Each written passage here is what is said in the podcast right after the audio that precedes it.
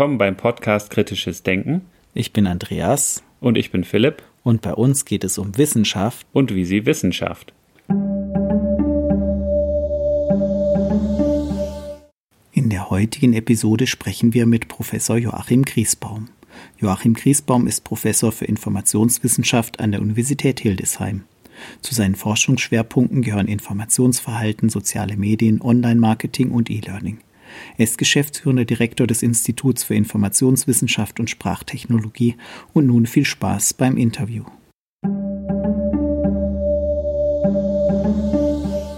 Ganz herzlich willkommen im Kritisches Denken Podcast, Joachim Griesbaum. Das hat jetzt lange gewährt, weil eigentlich warst du auf unserer Liste für Gespräche von Anfang an immer drauf und jetzt haben wir es endlich geschafft. Ja, von meiner Seite vielen Dank für die Einladung. Ich habe es vorhin schon gesagt im Vorgespräch. Bin ein Fan. Ich habe, glaube ich, zumindest die ersten Jahre sehr intensiv verfolgt. Ich habe jetzt dieses Jahr, muss ich gestehen, weniger reingehört, aber ich habe immer noch vor, also alle Folgen sind geladen und abrufbereit und ich habe viel gelernt über dieses weitere Themenfeld kritisches Denken das musst du jetzt natürlich auch sagen als Kontext. Wir kennen uns schon lange und sind befreundet. Ja, ja, ja, ja. Ja, daher, ja, schon sehr lange. Ja. Und eben ganz besonders schön, dass wir jetzt auch, ja, auch wenn wir sonst privat sehr viele gute, tolle, wertvolle Gespräche haben, jetzt auch mal im Podcast eins führen dürfen. Und da gibt's ja auch wirklich viele Schnittmengen, dieses Thema kritisches Denken, was Philipp und mich schon lange beschäftigt eigentlich beleuchtest du das Thema auch von anderen Perspektiven, aber herkommend, würde ich sagen. Ja, gut, ich, ich glaube, da gibt es viele Perspektiven oder viele Themen, bei denen man dann kritisches Denken irgendwo einklinken, aufhängen kann. Ich bin ja ursprünglich Sozialwissenschaftler, habe mich immer sehr stark für Geschichte interessiert, habe dann in Freiburg damals Politik studiert und Finanzwissenschaft und Geschichte und also das ist so mein primärer Hintergrund, Sozialwissenschaftler und bin dann nach Konstanz. Da haben wir uns dann später auch kennengelernt und habe Informationswissenschaft studiert bei Rainer Kohlen und die Informationswissenschaften befasst sich im weitesten Sinne mit der Frage, wie gehen Menschen mit Informationen um. Und ich glaube, das ist, war ja auch jetzt oft in, in, in, in verschiedenen Episoden so ein Thema, gerade Informationsnutzung im Kontext sozialer Medien, kann ich mich erinnern, und anderer Fragestellungen. Und dass ich nach Konstanz ging, Informationswissenschaft studiert habe, da haben wir, das war Ende der 90er, dann gelernt, was E-Mail ist und so und haben Chats geschrieben. Und da gab es Suchmaschinen und äh, Alta Vista hießen die damals und Lycos und so weiter. Und die fand ich super cool. Wir hatten damals so ein Fach, kann mich erinnern, so eine kleine Diskussion, dass es eh nur minderwertige Information sei, weil da quasi so öffentliches Zeug abgegraben wird und zur Verfügung gestellt wird und keine qualitätsgesicherte Information. Und vielleicht ist diese alte Diskussion gar nicht so weit weg von dem, was wir jetzt heute ganz, ganz hautnah erleben wieder mit diesen mit diesen ähm, Systemen, die dann ja auf sogenannter künstlicher Intelligenzbasis ähm, agieren, gerade die generative, die dann mehr oder weniger ähm, ja kreative oder neuartige äh, Ketten von von Wortergebnissen bringt, die vorher in der Form nicht existiert haben. Und da warst du mit dieser Frage eigentlich, äh, was, welche Qualität hat denn die Information, die wir da bekommen, eigentlich der Zeit schon voraus? Aber heute stellen sich da ja nochmal ganz andere Herausforderungen dann. Ja, also in, in der Informationswissenschaft ist, oder nicht nur, auch eben in den Sozialwissenschaften, ist ja das Thema Desinformation ein ganz großes, das auch relativ hoch aufgehängt wird. Das Damals mit dem US-Wahlkampf 2016 hat es eine ganz neue Popularität erlangt, wobei das Thema ist bei weitem nicht, nichts Neues. Also da kann man fast beliebig weit in die Geschichte zurückgehen und findet Desinformation, die ja immer auch Zweck, zweckgerichtet ist. Also da ist es jetzt mit dem Internet, mit Suchmaschinen, mit sozialen Medien, ist da so ein, so ein, war so eine Schwelle. Also das eine ist, ähm, dass man oder die eine Argumentation ist, wir sind jetzt nicht mehr notwendigerweise im Sinne oder leben nicht mehr in so einer Art Expertengesellschaft, der ähm, zertifizierte Menschen Bücher schreiben und dann andere Menschen diese Bücher lesen, sondern jeder kann alles publizieren. Der Kollege Clay Shirky hatte 2008 ein Buch geschrieben, da war ich ein großer Fan mit dem Titel Here Comes Everybody. Also jeder ist sein eigenes Media Outlet, war so die, die Argumentation. Und er hatte damals, als wir noch zum Teil eher so eine utopische Diskussion geführt haben, wo jetzt kommt der rationale Diskurs und jeder kann alles kritisch durchleuchten, hat sich das jetzt so, so ein bisschen gewandelt. Und Jerky hatte damals schon gesagt, wir bekommen auch die Gruppen, die wir nicht wollen. Und äh, das war das war das eine und das geht dann eben über in die sozialen Medien, dass jeder kann publizieren, also diese diese Opportunitätskosten, die sanken damals schon ganz stark und jetzt sinken die nochmal. Also die Maschine kann ja nicht nur was zusammenfassen oder was neu generieren, ähm, sondern die kann ja vor allem eben auch ähm, ja diese neu generierten Texte ins Internet einstellen. Und im Zusammenhang mit ChatGPT ist es ein Punkt, der wurde mir noch zu wenig diskutiert. Das war immer so sehr nah dran. Was macht es im Moment mit uns? Das jetzt kenne ich auch, ja, wenn man so anekdotisch berichtet von Freunden von mir, die sagen, naja, dann ging der Online-Marketing-Mensch und seither macht ChatGPT unsere Pressetexte. Das heißt, die Maschine wird es dann auch irgendwann von Maschinen generierte Texte auswerten. Und ob das der Qualität und Originalität dann förderlich ist, weiß ich nicht. Um jetzt einfach mal zu monologisieren. Anderer Punkt, der gerne genannt wird oder auf, vor kurzem auf einer Tagung, diese sogenannten Biases oder Verzerrungen der Maschine. Das sind ja eigentlich keine Biases, sondern das entsteht einfach nur aus den Dokumenten, die da, da sind. Und dann ist doch irgendwie die Aussage, das, was man da lernt oder was die Maschine verarbeitet, ist nicht das, was wir haben wollen. Das sind so spannende Punkte. Also in was für einer Informationsumwelt leben wir? Vielleicht ist es dann drei Jahren so ein Merkmal von Made by Humans äh, oder mhm, sowas, mhm. so, so Editorial Content äh, oder was auch immer. Ich glaube, da kommen wir in eine ganz, ganz große Diskussion, gerade wenn man sich auch für Online-Marketing, Suchmaschinenoptimierung und so weiter interessiert. Also Spam wird, glaube ich, nochmal so eine ganz andere Substanz gewinnen.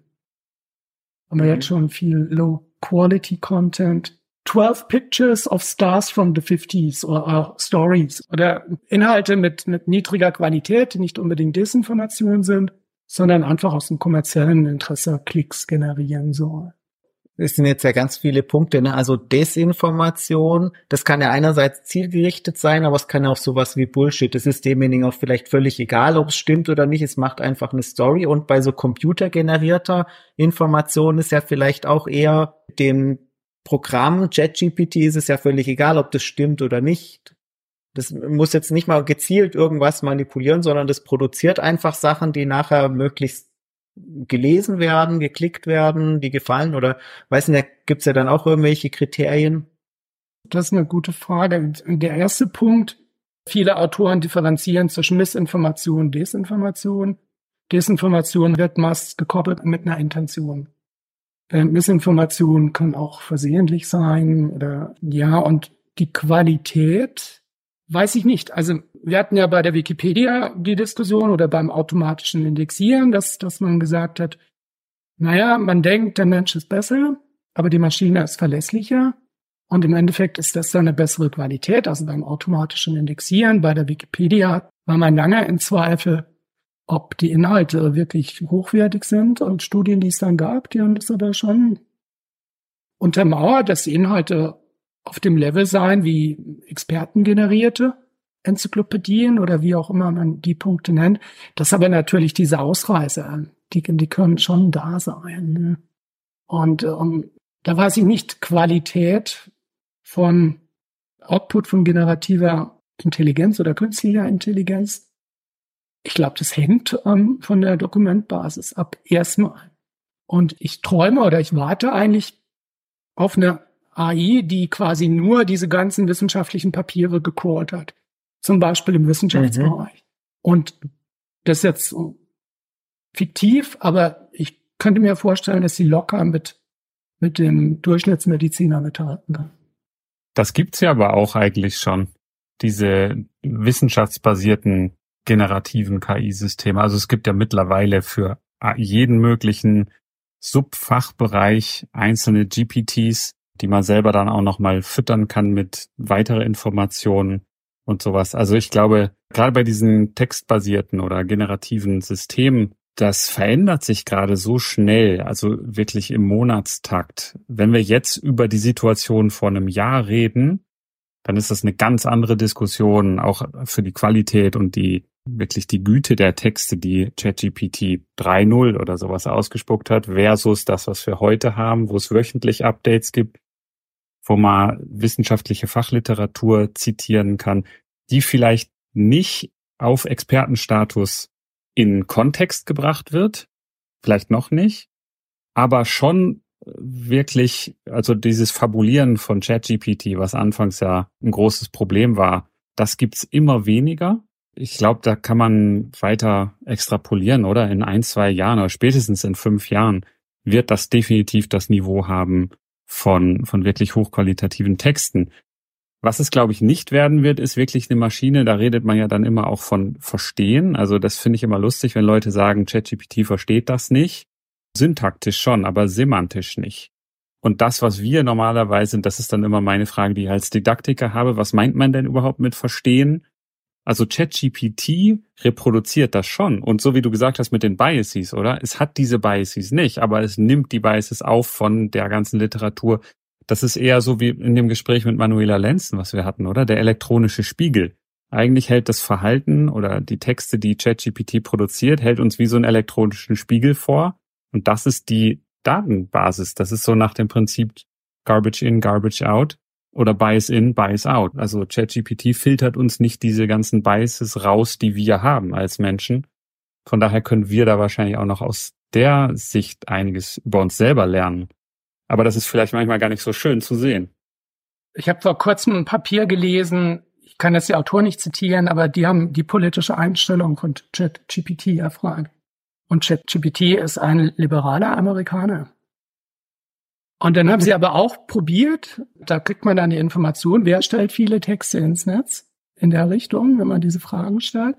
Und die Autoren haben aber mit, sie haben gesagt, relativ wenigen Prompts haben sie daraus einen konservativen Republikaner gemacht. Das ist also das ist immer das, was da gemeint wird mit diesem, äh, sei jetzt mal ein Schmerzarzt oder, oder sonst was, agiere als Schmerzarzt und mit Erfahrungen, bla bla. Also kann man da natürlich auch so ein bisschen umschreiben, aber ja, es, man durchschaut es nicht so richtig.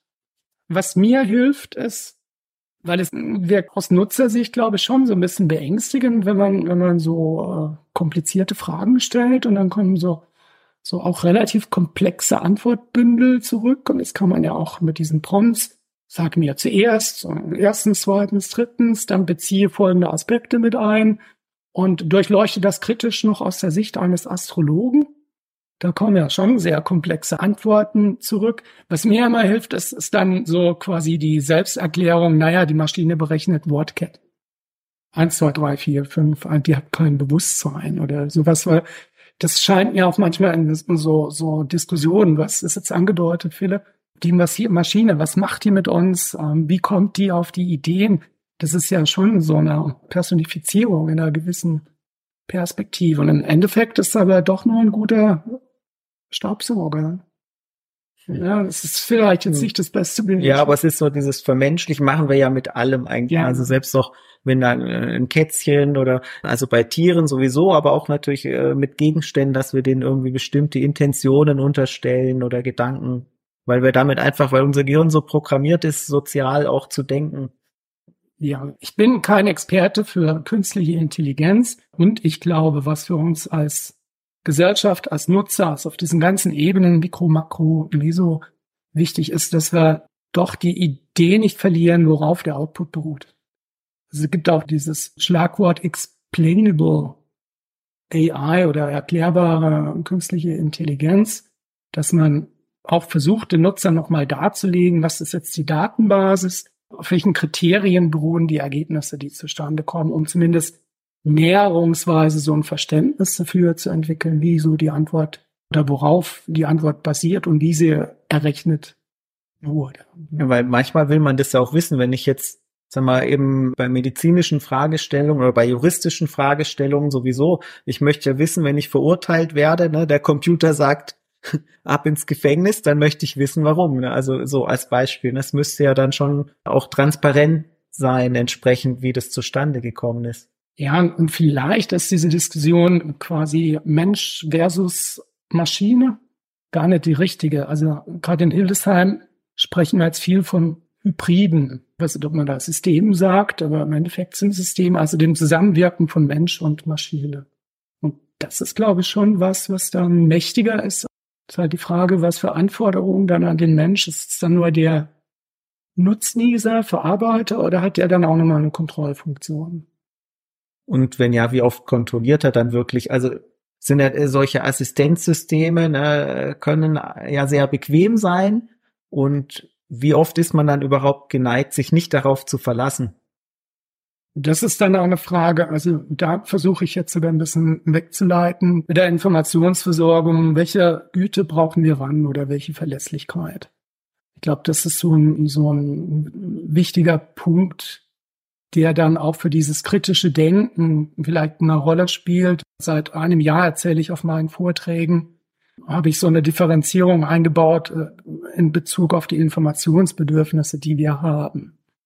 Und wenn ich jetzt, dann hatte ich vor einigen Jahren einen Reiserucksack, der noch in die Kabine passt. Und das war ein Informationsbedürfnis. Oder wir könnten uns fragen, was kann man heute Abend in der Stadt tun? Oder wie könnte das Wetter morgen sein, wenn ich irgendwas plane? Und da würde ich sagen, bei solchen Informationsbedürfnissen ist die Güte nicht so wichtig. Also da ist der, die mögliche Verlustgefahr relativ gering. Sei denn natürlich, geht zum Himalaya oder, oder sowas, dann ist das Wetter schon wichtig. Also das ist so eine, die, so eine niedrige Stufe der Wichtigkeit. Und da denke ich, da können wir uns oft auf so die Standard-Informationshändler verlassen. Da muss ich nicht Amazon oder Google äh, kritisch hinterfragen, sondern dann gehe ich halt damit. Und dann gibt es eine andere Ebene, oder hatte ich da versucht, eine andere Ebene zu argumentieren, quasi die, die wichtig sind und die auch lösbar sind. Beispielsweise die Fragestellung, inwieweit ist Klimawandel menschengemacht? Das kann man beantworten mit einem jeweiligen State of the Art. Da muss nicht immer gleich sein, aber es gibt sowas wie eine Einigkeit in dem Bereich. Ich unterstelle das jetzt mal im Mainstream. Ne? Oder die Frage, hatte ich auch schon, ein persönliches Bedürfnis, Kurzsichtigkeit, was soll ich tun?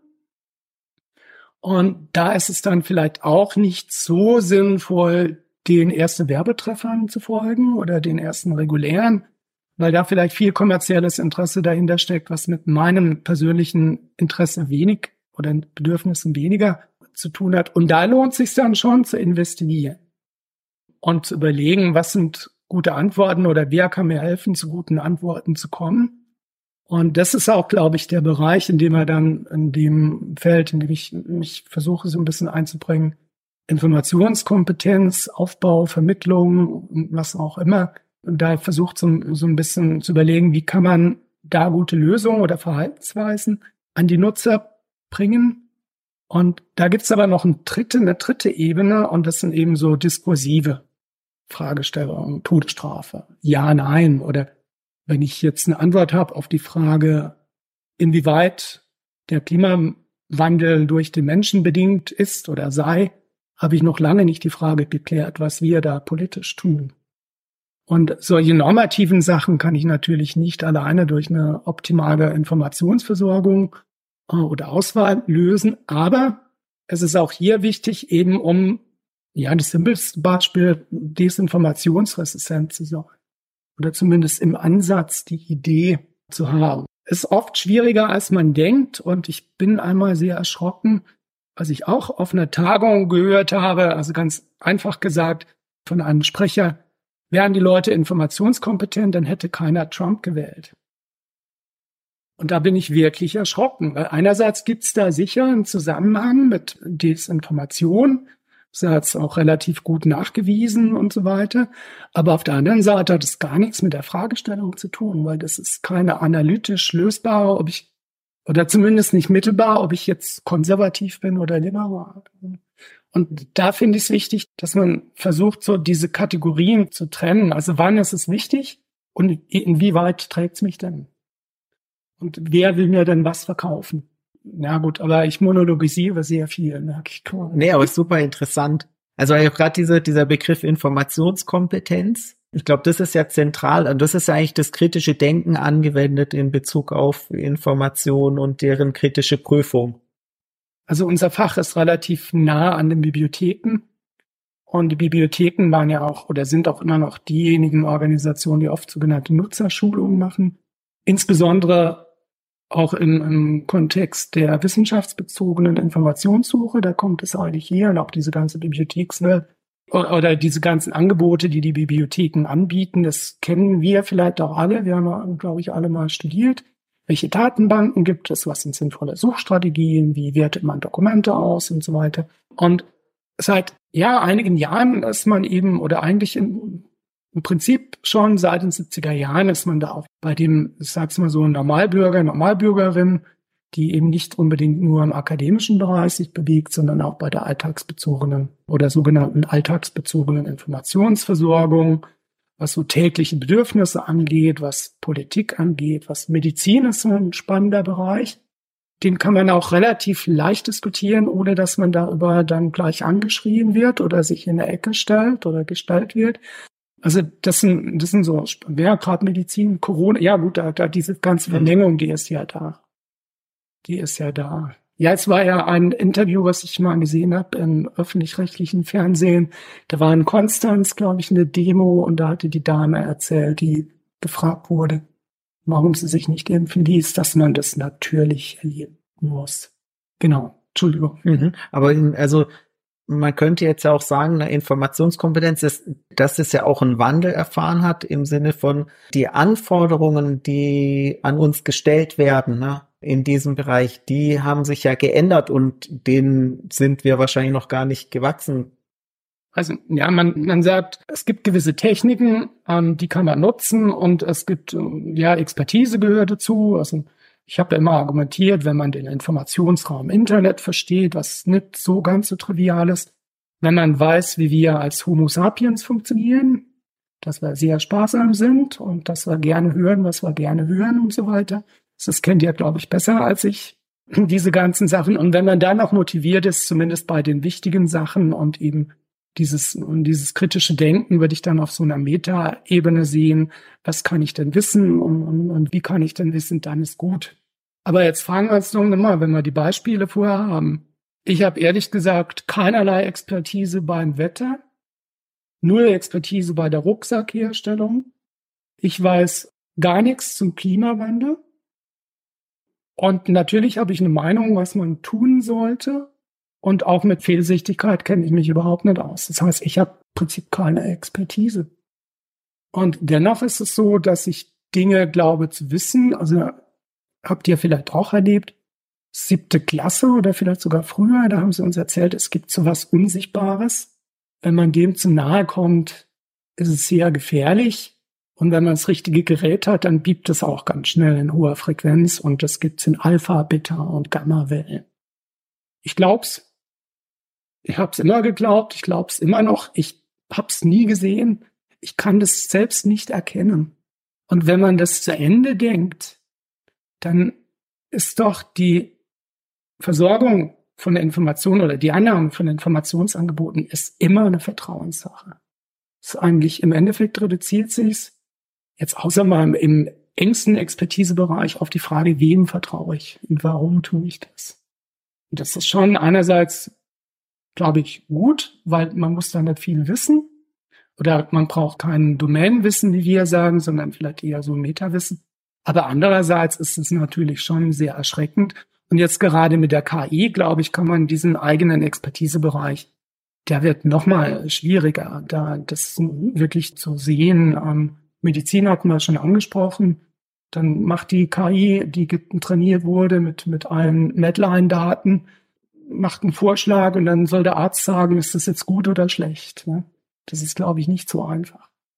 Du hast ja auch das Beispiel Corona-Pandemie genannt, oder? Da hatten wir auch manchmal die Diskussion, auf was für Informationen verlassen wir uns. Und die einen haben den Podcast mit Drosten gehört vom NDR.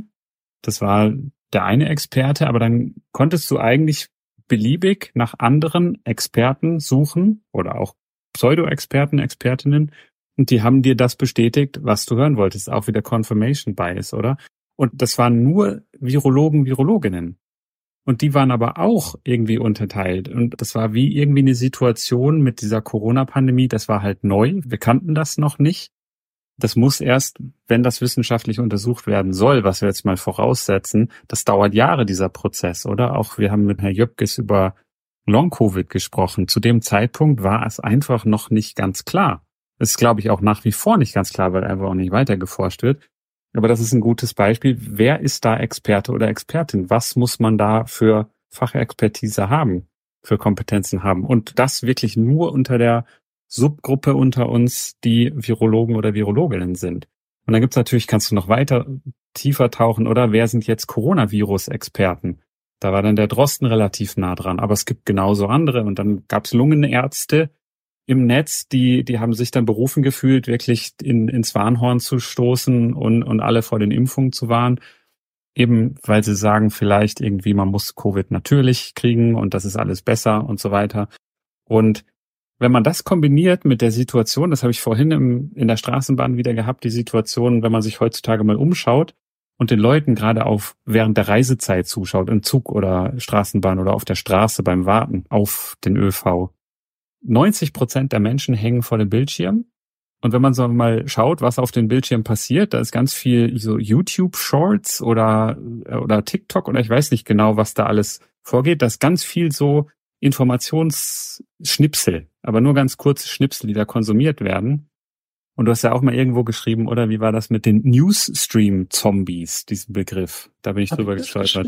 Ich glaube, das wurde über dich geschrieben auf der Webseite vielleicht dir in den Mund gelegt. Ich weiß es nicht. Aber der Begriff, der trifft es eigentlich ganz gut. Oder Klickzombies. Da passiert nicht mehr viel mit kritischem Denken, sondern das ist, so wie du es vorhin beschrieben hast, oder durch Marketing optimiert oder durch die Algorithmen gesteuert optimiert.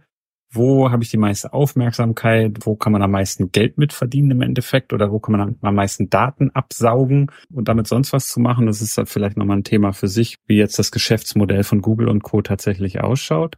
Aber wenn, wenn man das so zusammendenkt, dann ist es doch enorm wichtig, diese Informationskompetenz zu haben. Oder zumindest einfach nur, das ist vielleicht dann auch eher so, jetzt fange ich an zu monologisieren, so aus der didaktischen Perspektive diese Haltungsfrage, oder? Die nicht nur, dass ich weiß, wie das geht, kritisch zu unterscheiden oder dass ich auch die Werkzeuge habe, die kognitiven Werkzeuge, sondern dass ich auch diese Haltung habe und auch auf die Idee komme, überhaupt mal zu hinterfragen, sollte ich jetzt überhaupt hinterfragen, was in diesem YouTube-Short mir gerade dargeboten wird oder nicht? Und wo lernt man das? Ja, man kann, ich habe es vorher angedeutet, man kann es relativ komplex fassen, diese Informationskompetenz. Und äh, das wird keiner machen dann. Und äh, ich würde auch sagen, in 90 Prozent der Fälle ist ja okay, diese Stream-Nutzerinnen, aber dann halt in vielleicht 10 Prozent der Fälle nicht. Und wir hatten ja dieses Beispiel Trosten gegen Bildzeitung. Und es war, finde ich, ist auch ein interessanter Punkt. Die Pandemie ist neu. Wem kann ich vertrauen? Aber das kann ich ja. Ich kann ja feststellen, wer hat eine Expertise. Das ist auch nicht so einfach. Ja, aber jetzt im Fall von Drosten und der Bildzeitung ist es relativ einfach. Wenn man als Wissenschaftler wieder differenziert, dann muss man sich ein bisschen mit diesem wissenschaftlichen Informationsmarkt auskennen, was da die Währung ist und auch wo sich Disziplinen überlappen oder eben wo auch nicht. Wenn der Ökonom mir erklärt, alle Corona-Statistiken sind falsch, dann bin ich schon mal skeptisch, weil das nicht so richtig zum Thema zu passen scheint, aus meiner Sicht. Und das andere ist dann die Frage der, der, der Agenda. Was verdient der Trosten an seiner Aussage und was verdient die Zeitung an ihrer Aussage? Oder was ist da das Interesse? Und ich glaube, also beides ist wichtig, Expertise und, und Interesse. Und in der Wissenschaft haben wir dieses Konstrukt, das ist sicher auch nicht immer so richtig des interessenlosen Wohlgefallens. Und es ist auch immer diese Versuchung da, sich zu äußern. Man wird ja eingeladen als Experte. Und dann fragst du mich, ja, Joachim, wie ist es mit dem Merkur? Und ich sage, ja, der Merkur ist so und so. Aber ich kann nichts sagen, ich habe keine Expertise. Also, und das, das ist manchmal auch, hatte ich auch schon die Erfahrung gemacht, dass, dass man dann so vielleicht auch wirklich nochmal den Partner darauf hinweisen muss, dazu habe ich nichts gesagt, dazu habe ich keine Expertise und so. Und ja, also es, es wird immer unterschiedliche Schulen geben. Gerade in, in der Ökonomie gibt's ja unterschiedlich, oder das, was Sie ja anschauen, gibt es ja unterschiedliche Denkschulen. Es gibt äh, dann immer wieder empirische Studien, die zeigen den einen Weg und den anderen Weg. Und genauso ist ja auch, also es ist schon kompliziert. Es ist auch nicht so, Desinformation ist, ist kein feststehendes Attribut, sondern das ist der Kontext. Also ich kann ja schon sagen, keine Ahnung, die wenn ich es jetzt mal so ganz konkret mache, die Ukraine und Russland haben gemeinsame Wurzeln. Aber je nachdem, wie stark ich das dann akzentuiere und hervorhebe und andere Dinge nicht erwähne und so, dann stellt sich die Aussage ganz anders dar. Und dann kann ich je nachdem argumentieren, im einen Fall ist es Desinformation, im anderen nicht. Aber Desinformation ist, ist, deshalb bin ich auch bei diesen automatischen Verfahren so ein bisschen skeptisch ist keine Farbe, die oder das ist keine Größe oder kein Geruch, das ist nichts Immanentes, sondern das entsteht aus dem Kontext. Ist so eine Schwierigkeit vielleicht auch gerade, dass wir dazu neigen, im Alltag eben Vertrauen entsteht auch über Beziehungen. Und wenn wir jetzt irgendwie TikTok, YouTube und solche Sachen, dann, dann äh, sind da vielleicht Menschen in meinem Alter, die sehen nett aus und die erzählen mir, das ist ganz wichtig und ich kann mich mit denen identifizieren und dann sehe ich aber nicht den Kontext, warum erzählt er das, wo, woher hat er die Information, kann er das beurteilen? Also ich weiß nicht, es ist so, dass junge Menschen immer mehr auch Nachrichten über soziale Medien aufnehmen, konsumieren und da vielleicht eben dieser Aspekt der Bewertung eben dann manchmal doch hinten runterfällt und man das Gefühl hat, oh, ja, der, der, ähm, weiß ich nicht, dem seine Videos sind lustig, unterhaltsam und dann sagt er vielleicht auch noch was Politisches, dann glaube ich das halt auch.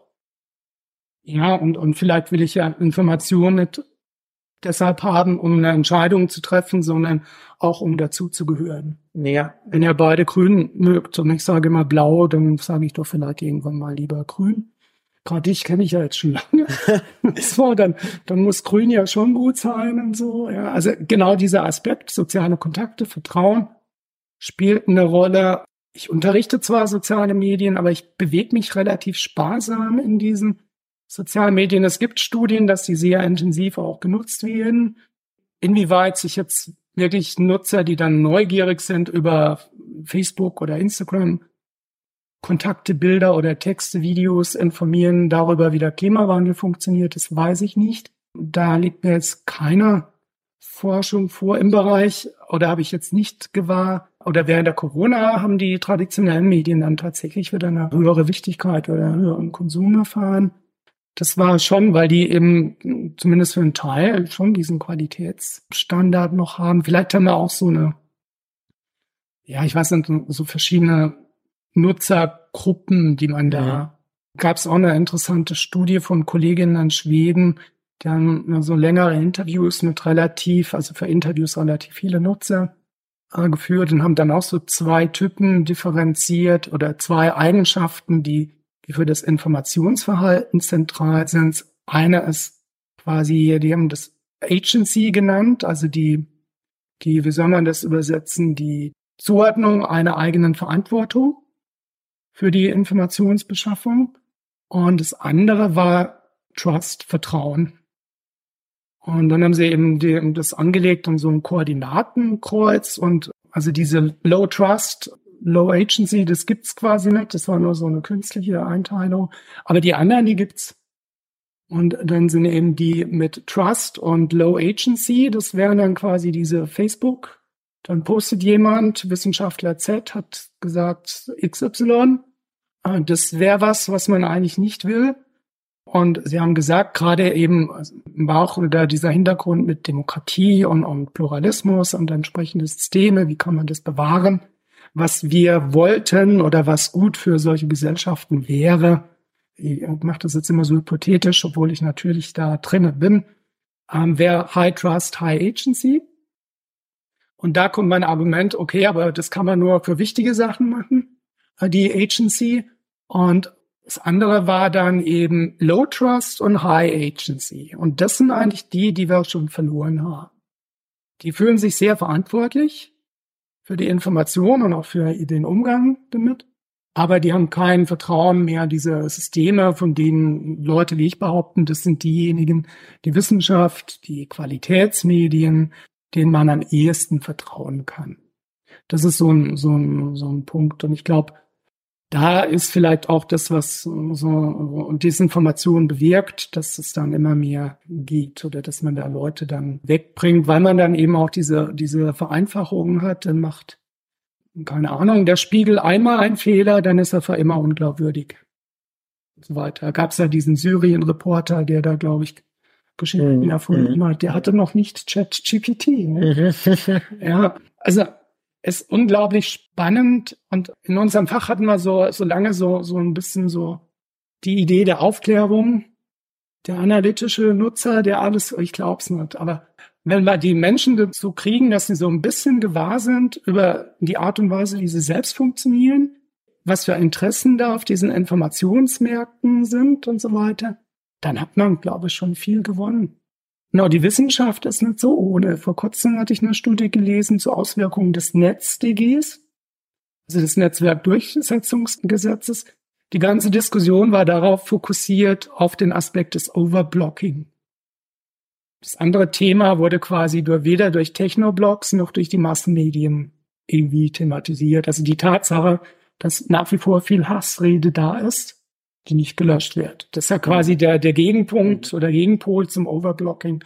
Und diese Diskussion durch die Experten und durch die Medien, die war nur ganz einseitig ausgerichtet. Das ist ja jetzt eine Wertfrage sozusagen, was halte ich für das größere Problem ein Stück weit?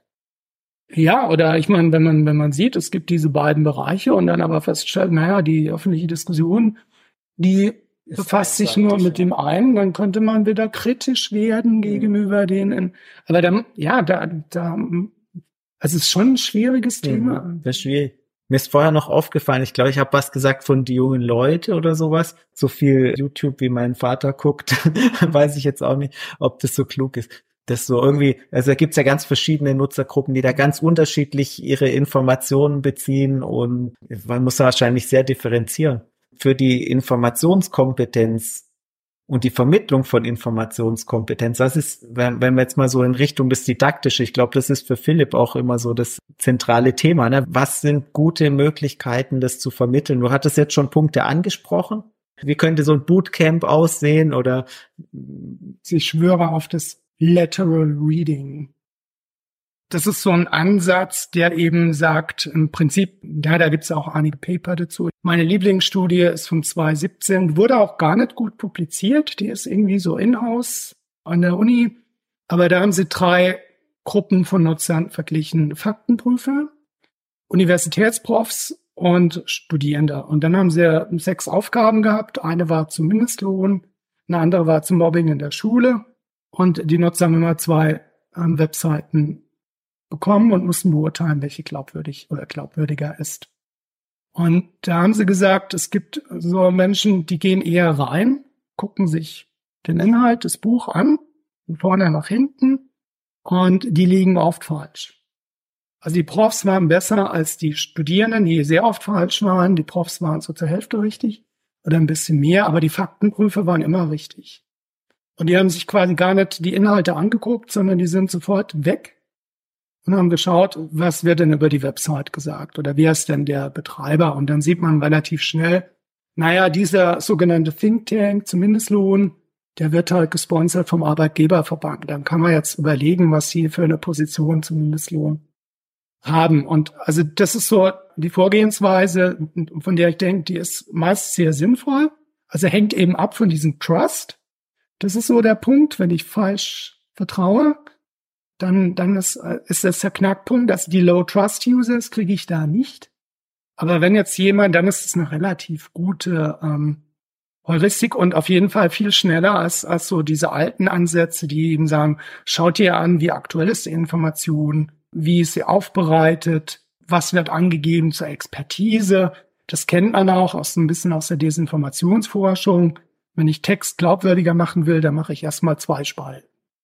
Das ist ganz klar. Und eine Tabelle ist auch noch wichtig und eine Abbildung und Fußnoten. Und schon wirkt es viel glaubwürdiger als so ein ausgedruckter, äh, einspaltiger Text ohne irgendwelche ähm, sonst. Ja, das ist schön, dass du auf meine Unterlagen zeigst. Ja.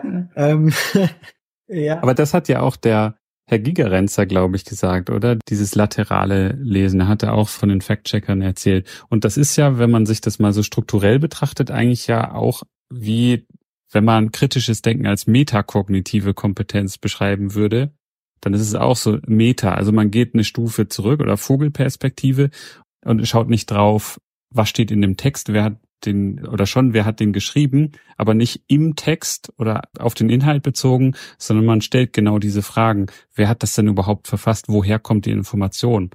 Und was haben die vielleicht für Motive? Und dann gibt's ja noch so einen journalistischen Kniff oder Follow the Money. Man muss immer gucken, wer damit Geld verdient, weil ganz oft ist es ja einfach die Kohle, die da entscheidet, was oder der Grund ist, warum irgendwas geschrieben steht. Ja, und da ist halt vielleicht auch ganz gut, wenn, wenn Nutzer verstehen, dass Google eine Firma ist. Das ist ja auch alles legitim und so weiter, aber die sind eben nicht das Rote Kreuz. Die machen das nicht aus interessenlose Wohlgefallen, sondern die müssen Geld verdienen. Sie machen das sehr gut, aber die haben eben kommerzielles Interesse. Deshalb sehen wir da auch Werbung. Und ich glaube, da ist eben noch viel Optimierungsbedarf. Also Manchmal wird es für die Nutzer ähm, so ein bisschen greifbar, wenn, wenn sie sagen, wenn so Diskussionen entstehen wie in letzter Zeit kriege ich nur noch Werbung zu LCD-Fernsehern und so weiter. Da wird dann mal ähm, sichtbar, dass man doch relativ stark im Internet auch äh, getrackt wird. Und dieses Bewusstsein für den Informationsraum und wie du sagst, follow the money, wer hat welche Interessen? Ähm, das ist auch so ein, so ein Punkt. Aber nochmal, man kann das nicht. Für die Reiserucksäcke brauche ich es nicht. Mhm. Ja, sondern für die Frage, soll ich eine Augen-OP machen oder so. Wir leben schon in Informationsparadies. Ich habe noch in den 90ern studiert mit Zettelkästen und, und, und so Zeug.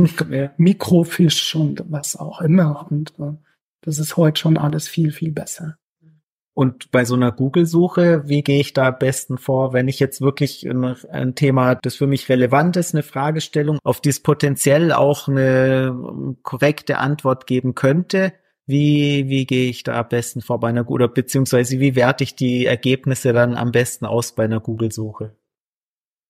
Das ist eine gute Frage. Jetzt könnte man die Dinge hervorholen, die wir im Fach lange diskutiert haben. Es gibt unterschiedliche Suchstrategien und bla bla. Es kommt drauf an, wenn ich einen hohen, wir sagen, eine hohe Vollständigkeit haben will, Recall, dann gehe ich anders vor, wie wenn ich sage, ja, wenn, soll ich mich impfen lassen oder nicht? Da brauche ich jetzt, glaube ich, keine 10.000 Dinge lesen, sondern dann, dann könnte ich zu Google gehen, könnte mal entsprechende Anfragen eingeben, was weiß ich, Corona, Impfung, dann kann ich gucken. Google bietet ja diese schöne, diese Autovervollständigungs- oder auch diese Suchphrasenvorschläge.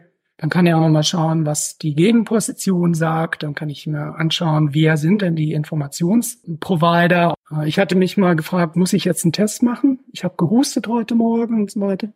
Und dann hat mein Hausarzt verlinkt auf das Bundesamt für Gesundheit oder wie das heißt. Und da habe ich dann die Checkliste, also quasi welche Informationen kommen da, dem ich vertraue. Und äh, Gut, der Mensch macht dann natürlich solche Checks, wie wird es fünfmal gesagt, dann ist es glaubwürdiger und so weiter. Und dem kann man auch ein bisschen folgen. Wenn ich jetzt wirklich ein fachlich-wissenschaftliches Interesse habe, dann gehe ich vielleicht zu Google Scholar, aber jetzt wahrscheinlich nicht so unbedingt zu Google an sich erstmal. Dann frage ich halt so diese Datenbanken und dann mache ich auch sowas. Wir haben das früher immer wie Rechercheablaufplan. Was ist mein Vokabular? Wie verkoppel ich das bulisch oder was auch immer? Aber Wichtiger ist eigentlich so aus meiner Erfahrung, wenn ich jetzt Expertise aufbaue in einem, in einem Themenfeld, dann ist ja nett, es ist jetzt 2.15 Uhr, dann beginnt mein Expertiseprozess und dann ist 2.45 Uhr und dann ist der Expertiseprozess abgeschlossen, sondern das ist ja iterativ, auch im Zeitablauf. Dann lese ich ja auch mal was, dann ergeben sich neue Fragestellungen und so weiter. Also das, das ist ja so, so ein iterativer Prozess. Wenn man jetzt überlegt, wie man jetzt dabei komplexeren Informationsbedürfnissen sinnvollerweise vorgeht, dann ist man jetzt schon beim Informationsmanagement und so. Ich glaube, mhm. da wollen wir jetzt heute nicht hin. Beim Impfen habe ich so angedeutet, wie ich jetzt da, ich würde schauen, was kommt. Und dann würde ich dieses Lateral Reading anwenden. Interessanterweise, ich hatte, das war völlig falsch, aber das war noch vor Corona, dann hatte ich überlegt, kann man das ins Deutsche mit Querlesen übersetzen? Und dann hatten wir diese Corona-Debatte und die, die Demos und dann war ich froh, dass es noch nirgends geschrieben war. Ja, das mit dem Querdenken, das ist ja auch so eine Sache. Ja, ist ja eigentlich auch was Positives, oder? Es war vor Corona war das eher so outside the box denken, was Innovatives, was Kreatives, um die Ecke gedachtes und jetzt ist Querdenken halt sehr negativ konnotiert. Ja, ja. Ist jetzt schon, jetzt ist es Desinformation, früher war es was Gutes. Ne? Also, naja, gut, passt nicht ganz, aber so ungefähr. Kontext. Mich würde noch ein anderes Thema interessieren. Du machst ja auch viel zu kollaborativem Lernen. Und das ist wahrscheinlich ein Begriff, den viele noch gar nicht gehört haben. Und was aber auch super spannend ist. Also meine Dissertation geht über das kollaborative Lernen. Die habe ich 2007 geschrieben. Und ich habe mich so einige Jahre auf dem State of the Art fit gehalten oder wird es so zumindest sagen. Aber ich glaube, seit vier, fünf Jahren bin ich da jetzt wirklich nicht mehr an, an der Forschungsfront. Aber das Thema ist natürlich interessant, wenn man überlegt, ähm, wie man das gestaltet und was so Vor- und Nachteile sind. Witzigerweise komme ich in der Lehre immer mehr davon weg. Weil, Wieso das? Wegen diesen Social Loafing-Effekten. Vielleicht erst nochmal, was ist denn kollaboratives Lernen für diejenigen, die das noch gar nicht gehört haben? Ach so, ja, ja, ja. Um, ähm, gemeinsames Lernen und im Deutschen tun wir da sogar noch differenzieren zwischen kooperativen, kollaborativen und oft wird dann gesagt, kooperatives Lernen ist, man teilt die Arbeit auf und am Ende fügt man es zusammen. Also man macht zu dritt einen Tisch, der eine macht die Füße, der andere die Platte und der dritte streicht dann alles. Das wäre dann kooperativ. Während wenn wir jetzt gemeinsam ähm, überlegen, wir müssen die Beine aussehen und die Platte und äh, streichen und wir machen alles zusammen, dann sind wir nicht arbeitsteilig, dann wären wir kollaborativ und da argumentiert man Mehrwerte, also Vorteile fürs Lernen. Der Nachteil ist, man braucht länger. Das sieht man ja jetzt sofort, weil eben diese Arbeitsteiligkeit dann entfällt und in der Realität sind die Sachen immer eine Mischung aus kollaborativ und kooperativ. Aber die Frage ist insofern sehr sinnvoll, weil es in der Tat nicht einfach ist, kollaborative Prozesse zu stimulieren, gerade nicht während Corona. Und deshalb, vielleicht war das jetzt auch nochmal ein Punkt, dass man da, da wegkommt, wenn, wenn man dann, wenn man es nicht wirklich über so lerntechnische Methoden, Lernskripte, was auch immer, Rollen, Moderation, was es ja auch immer alles gibt, erzwingt, dann hat man das relativ selten, dass das eintritt. Wir haben es interessanterweise jetzt im Wintersemester wieder gemacht.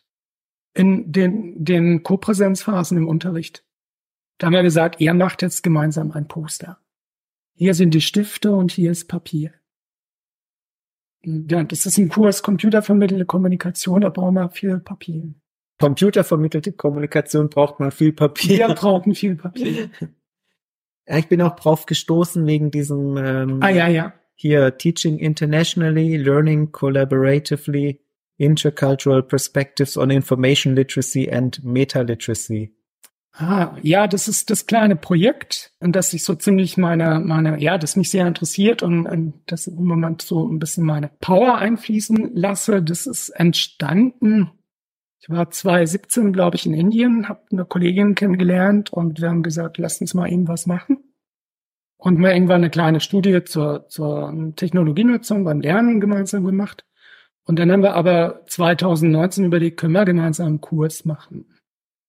Und dann haben wir überlegt, dass das Thema Information Literacy, also das ist der englische Terminus für Informationskompetenz, ein gutes Thema wäre, um die Studierenden aus Pune und Hildesheim zusammenzubringen.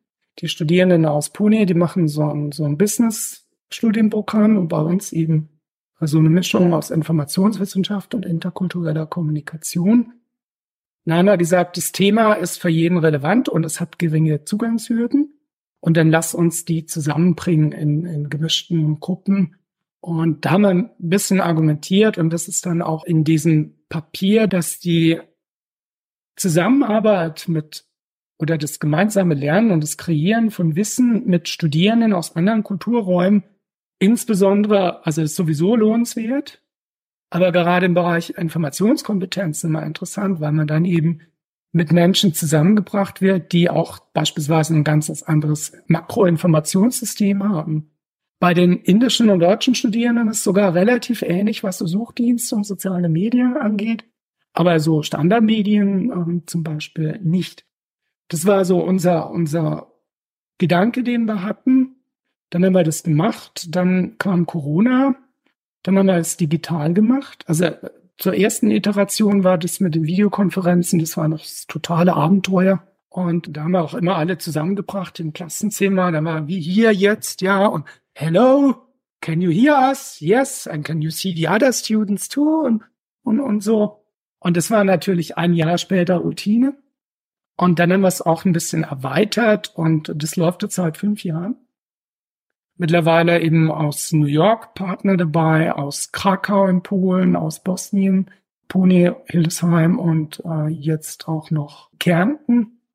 Und ja, also ich kann es gar nicht erklären, aber das macht uns auch irgendwie Spaß als Dozenten. Das irgendwie fühlt sich das gut an. Und auch die Studierenden, die geben uns relativ gute Rückmeldungen. Es gibt immer auch ein paar Dropouts. Also es gibt auch diese Probleme, die man hat, die man wahrscheinlich so interkulturellen Faktoren zuordnen würde. Aber wir haben mehr zu kämpfen mit diesen Zeitzonen. So wie wir jetzt aufgestellt sind, ist ähm, 14 Uhr Central European Time eine gute Zeit. Das passt uns immer sehr gut. Aber da ist in Indien halt schon relativ spät und in, in New York ist noch relativ früh. Das machen wir jetzt seit einiger Zeit. Jetzt haben wir eben auch dieses Papier gemeinsam geschrieben, was für mich auch ein großes Abenteuer war weil wir das kollaborativ mit Google gemacht haben. Und dann ist schon interessant, wenn, wenn dann ein Native Speaker kommt und meint, what do you mean with bla bla bla? Also es war sehr aufwendig, dieses Papier. Es hat wenig Empirie drin, sondern es geht mehr so um die Idee. Und das ist was, was ich gerne weiterverfolgen wollte, in diesem Format Studierende zusammenzubringen, die dann quasi in transnationalen Gruppen über interkulturelle oder über Aspekte diskutieren, die was mit Informationskompetenz zu tun haben, Artefakte machen. Und wir haben dann auch immer so eine öffentliche Abschlusstagung. Und ich glaube, das ist echt so eine gute Sache. Und mein Ziel wäre erreicht, wenn es funktioniert, wenn ich nicht mehr da bin. Lernen die Studis dann diese interkulturelle Kompetenz explizit? Also ist das wie ein Lernziel oder ist das on the fly einfach, weil sie in interkulturellen Teams zusammen denken und arbeiten? Also wir geben denen manchmal noch so ein Papier zu Intercultural Aspects of Information Literacy oder sowas. Aber das trägt auch nur so weit, also ist nicht so wirklich unser Thema und wir haben im Sommer immer einen zweiwöchigen Workshop, da lassen wir das auch weg, weil wir da nicht die Zeit haben. Es ist dann eher implizit. Aber auf der anderen Seite Englisch ist keinerlei Hürde.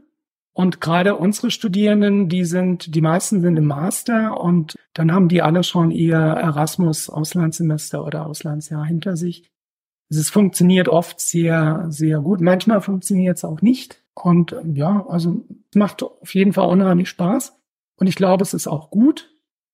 Und wir planen das auch weiterhin. Ich bin jetzt dabei zu gucken, ob wir so mal eine Möglichkeit haben, dass wir uns alle mal zu, vor Ort in Hildesheim treffen. Das wäre nach fünf Jahren jetzt vielleicht auch nochmal notwendig, weil nur digital, das ist halt auch hart. Mhm. Ich frage aber natürlich auch deshalb, weil wir haben ja auch bei uns im Podcast schon oft drüber gesprochen, wie lehrt man oder wie lernt man kritisches Denken.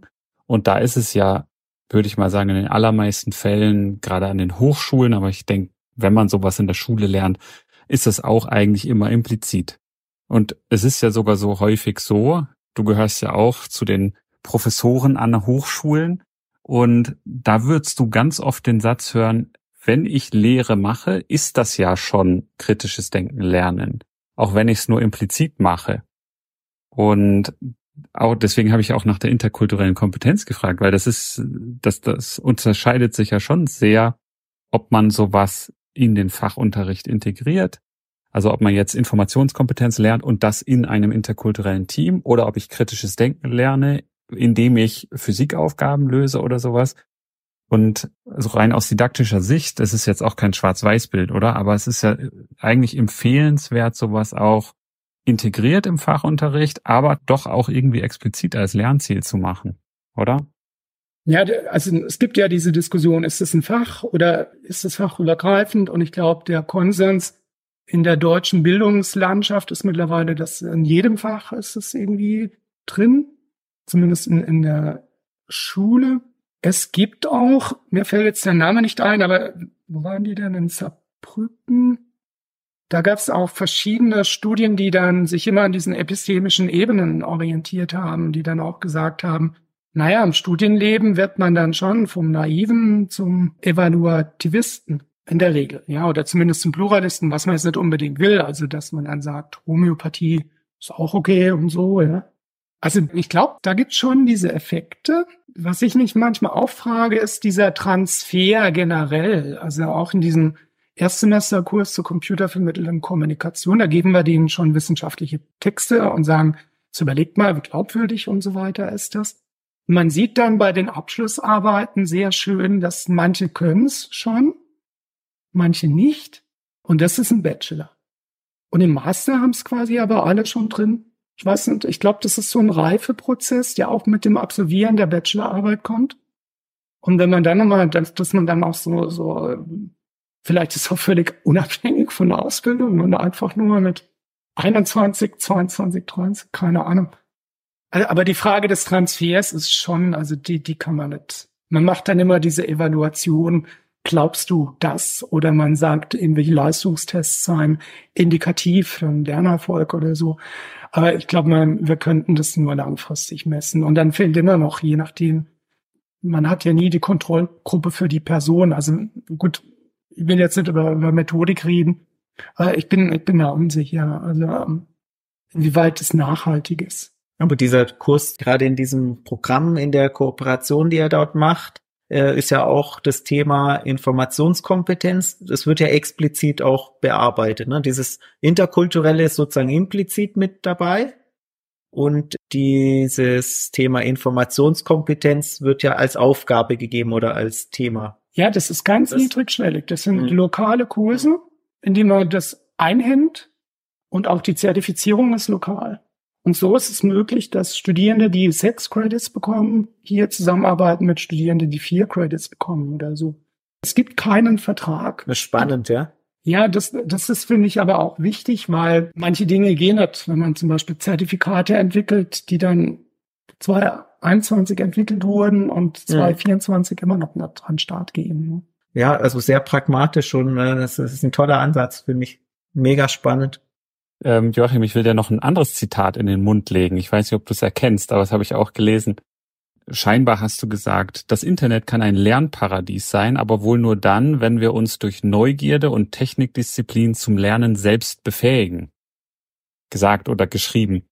Genau, das fand ich auch noch spannend. Vorhin haben wir ja viel drüber geredet, das Internet. Es ist eine Informationsflut, Überfluss. Es ist ja alles da, sowohl tatsächlich faktisch richtige, in Anführungsstrichen, Informationen, aber auch Desinformation, Missinformation und einfach alles dazwischen auch. Und was meinst du genau damit die, also Neugierde, das verstehe ich. Ich bin selbst ein sehr neugieriger Mensch. Ich hoffe, dass die meisten Menschen, die ja auch durch eine Kindheit gehen, die meistens durch Neugierde geprägt ist, dass man die nicht verliert. Aber was genau meinst du mit der Technikdisziplin? Gerade im Hinblick jetzt auf die Informationskompetenz. Es gibt ja eine, eine breite Literatur zur Frage, was macht Multitasking mit uns? ich glaube, jetzt habe ich so auch wieder relativ aktuell so einen neueren Review gelesen. Uh, und die haben gesagt, naja, so einfach ist es nicht, dass man sagen kann, Techniknutzung ist schlecht und so. Aber was immer noch wohl gilt, ist zum Beispiel Smartphone-Nutzung im Unterricht ist halt schlecht für die Leistung. Wie auch immer man die Leistungserbringung dann, dann bemisst, das hatten wir eben. Und das ist, glaube ich, so ein Punkt, das hattest du vorhin auch angesprochen, Philipp, mit, mit ähm, die Leute schauen immer auf ihr Smartphone und das ist halt nicht gut. Das kennt man ja. Also zum Lernen braucht es diese Downzeit, dieses Da-Sitzen, gelangweilt. Das Gehirn reorganisiert sich. Ich glaube, das ist auch relativ gut abgesichert mittlerweile. Und macht diese neuen Verknüpfungen. Und die gibt's ja nicht mehr. Während man auf die Sprechstunde wartet, früher war das eine traurige Sache, heute hat man das Handy dabei oder das Smartphone. Und im Unterricht ja auch. Ich beobachte das immer, wie sehr die Geräte auf dem Tisch liegen. Und man denkt ja immer, ah, jetzt wird folgendes Wort nachgeschlagen und so, aber das ist ja überhaupt wahrscheinlich nicht der Fall. Und eben auch der schon genannte Clay Shirky. Das ist auch ein Artikel, den wir da mit aufnehmen in diesen Erstsemesterkurs, in dem er argumentiert, dass er bei seinen Studierenden, das war der Text war von 2011 oder sowas oder 2014, also sehr alt schon, argumentiert, er verbietet jetzt Smartphones. Und er hat dann auch geschrieben, es ist, als hätte man ein Fenster geöffnet. Und es wäre frische Luft da. Und er argumentiert eben mit, mit dieser, der Mensch ist der Elefant, der muss seinen Stream checken und der Reiter, der ist da machtlos. Und er unterstützt quasi mit diesem Verbot diese, diese Fähigkeit zu fokussieren.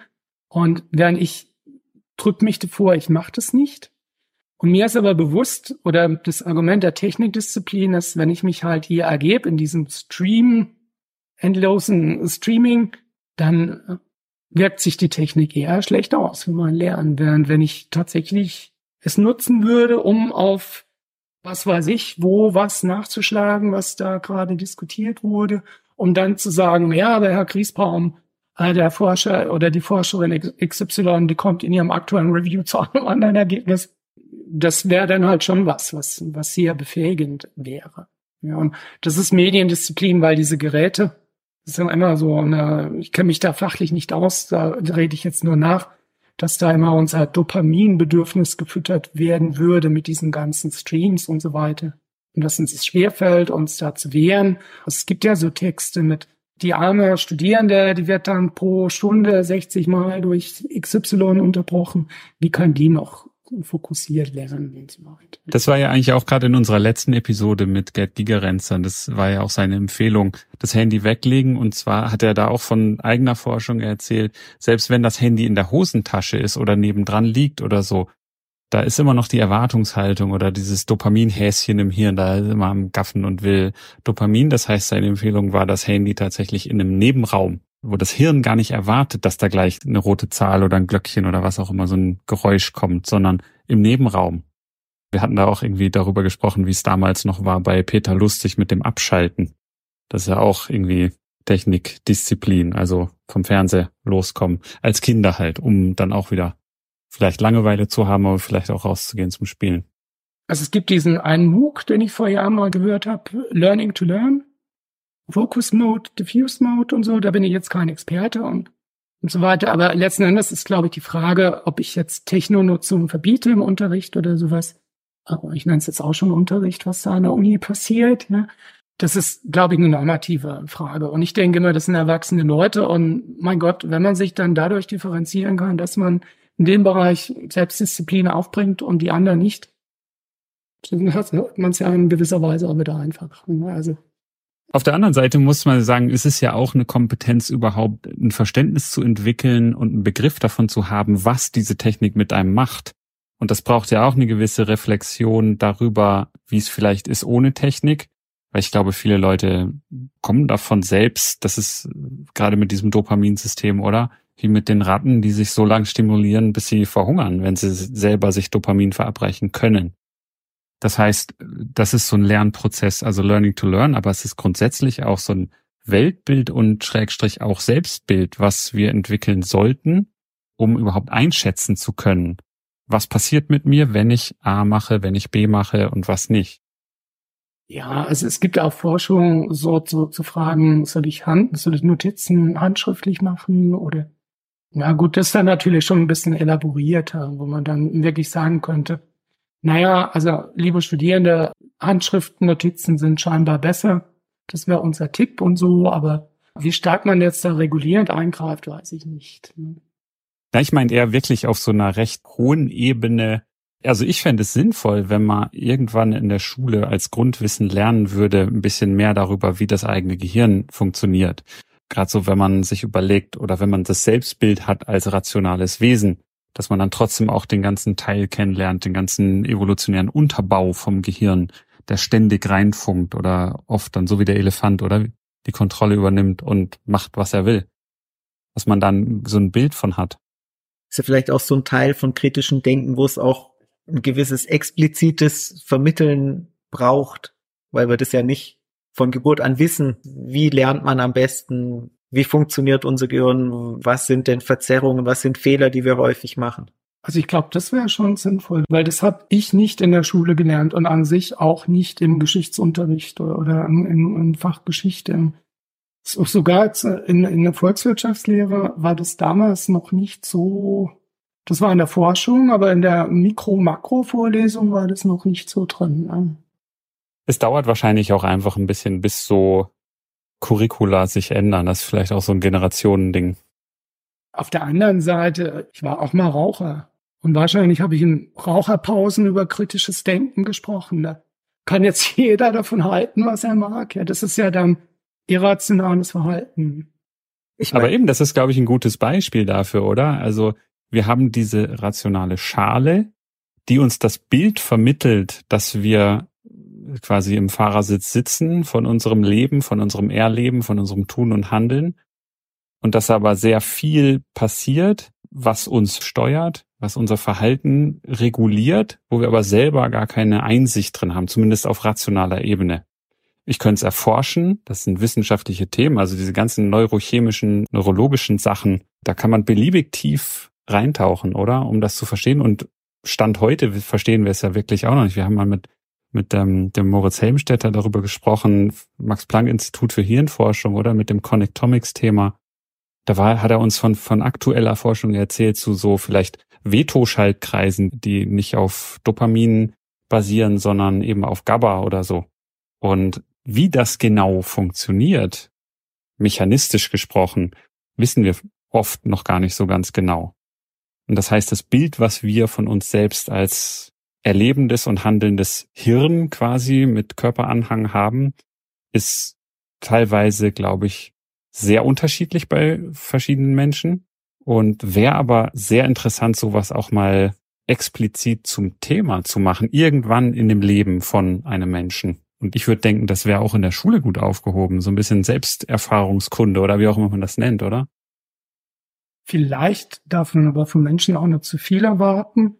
Also ich habe schon gesagt, ich interessiere mich sehr für Geschichte, insbesondere römische Geschichte. Und wenn man da vergleicht, da sind wir schon sehr analytisch und logisch und rational heutzutage. Da gab es schon eine Entwicklung. Vielleicht wäre das jetzt zu viel mhm. verlangt in der kurzen Zeit. Aber das wäre jetzt noch total spannend, weil ich weiß, du kannst über römische Geschichte Nein. wirklich ausführlich. Ich werde, ich werde das Thema jetzt nicht. nicht wir greifen es jetzt nicht auf, weil das ist mega spannend. Aber ich bin doch überzeugt, dass dass die Römer im Vergleich zu anderen Kulturen da durchaus auch schon nicht ganz schlecht lang und heute auch diese Rationalität. Du hast jetzt das Beispiel mit dem Rauchen gebracht. Das ist ja so ein Beispiel, wo man relativ leicht sagen kann, das ist offensichtlich nicht rational zu rauchen, aber die meisten Sachen, die wir im Alltag äh, machen, sind ja nicht unbedingt rational oder äh, ne, sondern wir begründen sie dann vielleicht rational und dann verhebt diese Begründung relativ gut, ne, die ist oft ja nicht ganz abwegig und dann kann man die stehen lassen, aber ob das sozusagen der wirkliche Grund ist, warum wir dies oder jenes tun oder nicht tun, das ist ja wieder eine andere Frage. Und daher finde ich, kann man gut als Raucher über kritisches Denken reden. Das sollte ja, also sonst dürfte niemand was zu dem Thema sagen. Ich, ich will es auch nicht in die Länge ziehen, aber ich habe auch im Zug auch noch drüber nachgedacht. Man darf diese ganzen kognitiven Kurzwege nicht verdammen. Die funktionieren oft gut und, und es gibt ja, kennt ihr wahrscheinlich besser als ich, diese sogenannte Naturalistic Decision Making. Also das hat schon seinen Sinn und auch, ja, absolut. Ob, ob dieses Analytische, weil jetzt bei der Informationskompetenz kommt so ein bisschen raus, wie böse Desinformation und dann werden in das Licht geführt, dann gibt's auch noch so Persuasionseffekte oder was auch immer. Und werden wir nur analytisch, dann wäre alles gut. Das weiß ich eben nicht. Das ist, das, wir hatten noch gerade mit Herrn Gigerenzer ähm, die Folge, wo es eben auch um Intuition geht und auch äh, darum, dass eben oft solche Rules of Thumb, so Daumenregeln sind ja oft nicht die schlechteste Lösung. Ne? Das ist, ist ja im Alltag oft einfach pragmatisch, ist vernünftig.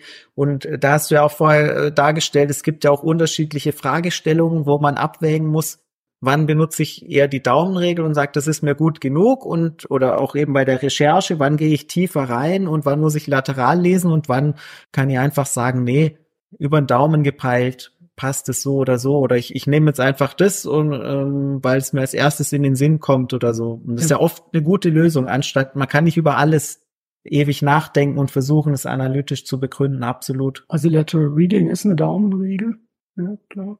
Ist, ist auch eine Daumenregel, ja, aber es ist ja schon auch eine, eine Vertiefung dann, also es ist ja dann schon wieder eine eine schlaue Daumenregel. eine schlaue Daumenregel. Ja, er hatte das ja auch, oder? Fast and Frugal Decision Trees genannt, oder so, so heißt es in der Forschung, oder? Und das sind so die schnelles Denken, oder? Nach Kahnemann, das sind die in unbekannten Informationsräumen, also ich habe sehr viel, was ich nicht weiß, dann funktionieren diese intuitiven Heuristiken oft sehr gut. Und erst wenn ich, wenn ich wirklich vollständige Informationen habe in einem System, dann macht es mehr Sinn, langsam rational die verschiedenen Möglichkeiten zu durchdenken und sowas.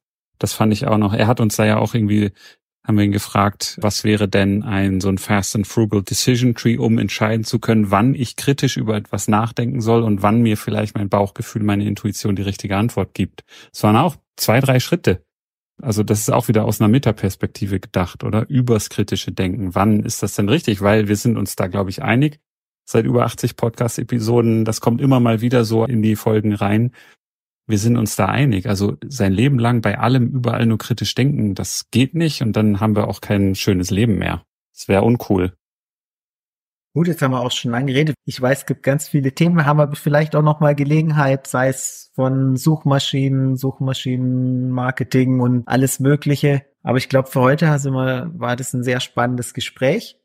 Und ähm, vielleicht hat man es gehört, Philipp, du bist online dabei. Wir sitzen hier live zusammen. Wir haben es nicht geschafft, jetzt gemeinsam den Termin zu dritt, sonst wäre es noch länger gegangen, bis wir es endlich mal geschafft hätten, diese Folge zu machen. Und ganz, ganz herzlichen Dank. Hab was gelernt. Vielen Dank. Vielen Dank fürs Zuhören. Wenn euch die Episode gefallen hat, dann empfehlt uns gerne weiter und gebt uns eine 5-Sterne-Bewertung auf dem Podcast-Portal eurer Wahl. Folgt uns auf Twitter, liked uns auf Facebook. Wir freuen uns über Kommentare und Feedback von euch. Und Möglichkeiten, den Podcast zu unterstützen, findet ihr auf der Website.